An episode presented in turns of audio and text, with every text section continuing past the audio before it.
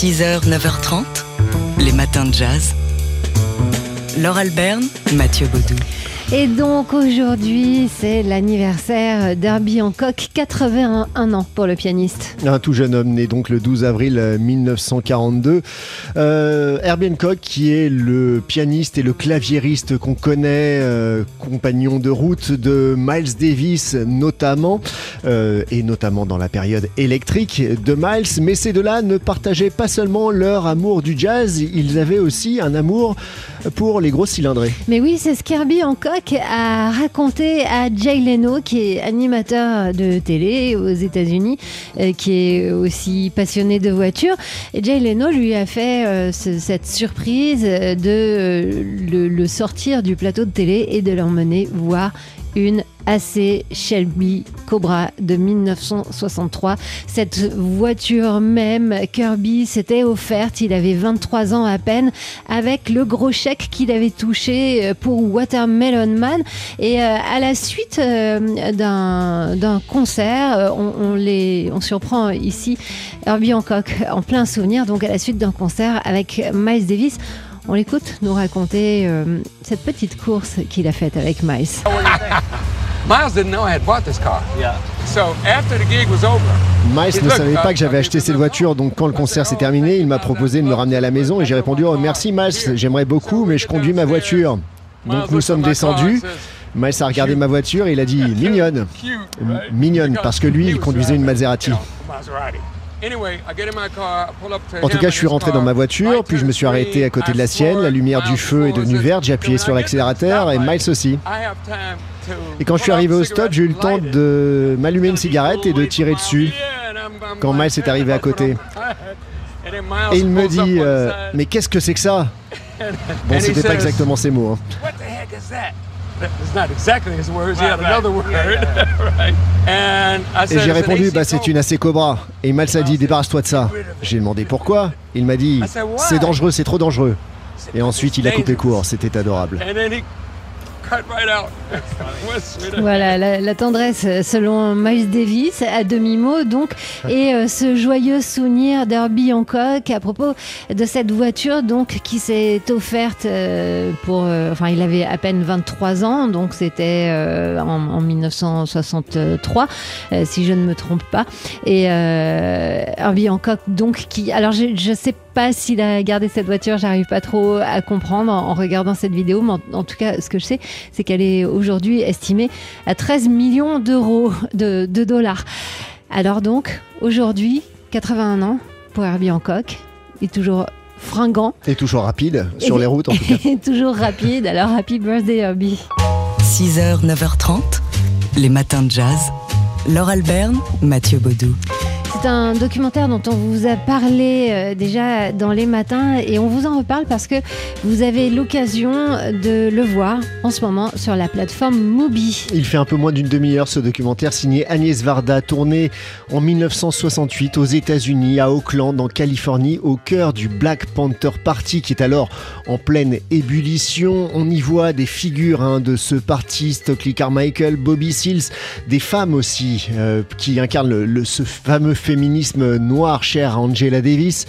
Et euh, on est dans un climat un peu particulier parce que le leader du, Black Panther Party, euh, Huey Newton, est alors incarcéré, accusé de meurtre. Alors, euh, le parti se réunit. Euh, Agnès Varda, comme à son habitude, euh, commente elle-même ces images. Alors, ce qui est formidable, c'est qu'elle s'est vraiment, j'arrive même pas à comprendre comment c'est possible, mais elle s'est vraiment euh, incrustée, euh, comme, comme, comme on incruste une image, hein, elle a euh, incrusté euh, sa caméra dans euh, ce, ce- ce- cette réunion en plein air où bah, il y a tout le monde, les, militants, en effet, leurs enfants, toute la famille. Et on l'écoute ici nous expliquer bah, pourquoi ce Black Panther Party s'appelle comme ça. La panthère a été choisie comme emblème parce que c'est un animal noir et magnifique qui n'attaque pas mais se défend férocement. Auckland, près de San Francisco, 400 000 habitants, dont 20% de noirs vivant dans un ghetto. Leur vie est difficile et personne ne les aide. Dans ce collège, Huey Newton et Bobby Seale ont décidé d'apprendre à leurs frères les Noirs à se défendre contre l'agression. Et tout d'abord contre ceux qui sont l'image même de l'agresseur, du colonisateur et du raciste, les policiers, appelés plus couramment les cochons. Ainsi est né le Black Panther Party for Self-Defense. Voilà, un documentaire vraiment formidable hein, pour une immersion euh, au cœur du Black Panther Party. Euh, à un moment, elle s'interroge sur la culpabilité ou non de Ewan Newton, en ajoutant que là n'est pas le propos. D'abord, on le libère et puis après, on en parle. Ça s'appelle donc euh, Black Panther, signé Agnès Varda, à voir sur la plateforme de streaming Mubi. 6h, 9h30, les matins de jazz. Laure Alberne, Mathieu Baudou. Gros plan sur un, recueil de nouvelles paru aux jolies éditions Métropolis, paru en coffret. C'est une trilogie de Shmuel T. Meyer. Elle s'intitule Et la guerre est finie. Et euh, au cœur de cette trilogie, un recueil nous a particulièrement intéressé qui s'intitule The Great American Disaster. Et avec ses écrits, euh, Shmuel T. Meyer est, en lice pour le Goncourt de, de la nouvelle. Et si euh, cette Great American Disaster nous intéresse particulièrement, c'est parce qu'il nous plonge dans le New York des années 50, euh, ce New York cosmopolite, au cœur de la communauté juive new-yorkaise, mais, new-yorkaise, mais aussi de la communauté noire, parce que Shmuel Temeyer euh, profite de ses écrits pour se plonger bah, dans la musique qu'il aime, c'est-à-dire le jazz de ces années 50-60. Et il profite de ses personnages pour, bah, pour s'immerger, par exemple, dans les studios euh, de, de, euh, Rudy Van, Gelder, où, où, Miles Davis s'apprêtait à enregistrer une séance en studio en 1956, par exemple. Alors, est-ce que le jazz que Shmuel Temeyer écoute influence son écriture? Réponse. Je suis toujours en musique, de toute façon, ça m'est totalement impossible d'écrire autrement. Donc la plupart du temps, c'est du jazz. Mais là, alors donc j'étais complètement branché jazz. Il n'y avait pas de place ni pour Brahms ni pour euh, Ravel. J'étais vraiment branché jazz. Donc c'est d'abord l'écoute de la musique et et puis certaines sonorités, parce que j'écris même des fois des phrases et je me rends compte que c'est rythmé, elle est rythmée par la musique que je viens d'écouter.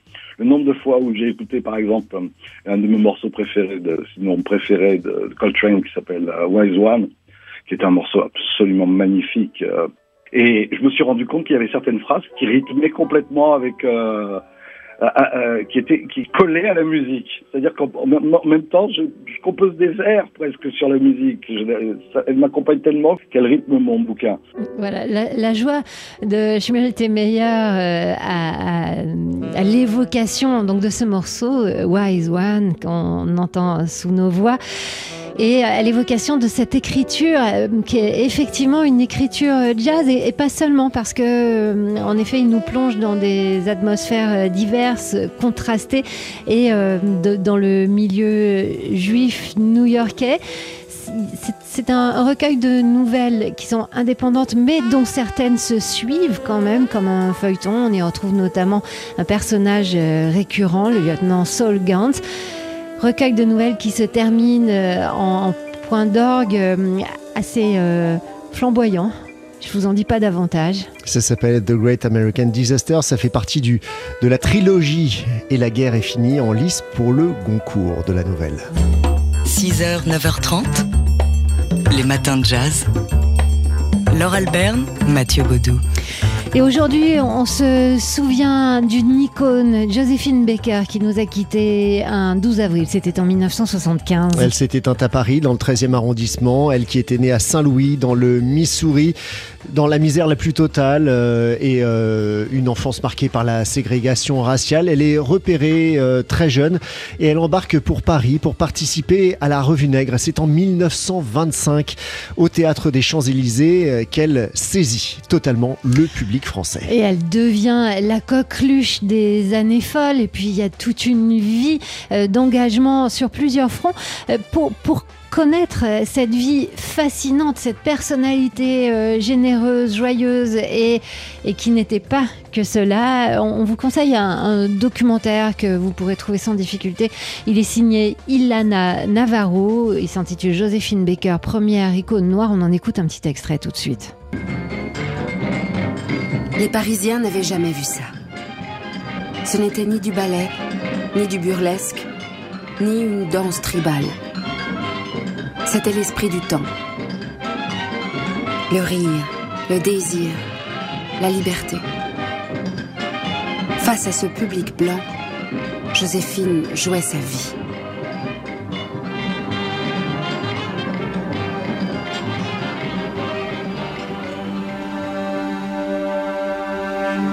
Car au-delà du visible, il y a ce qui remue sous la peau. Les souffrances de l'enfance, la douleur lancinante de la ségrégation. Le sort des siens de l'autre côté de l'océan.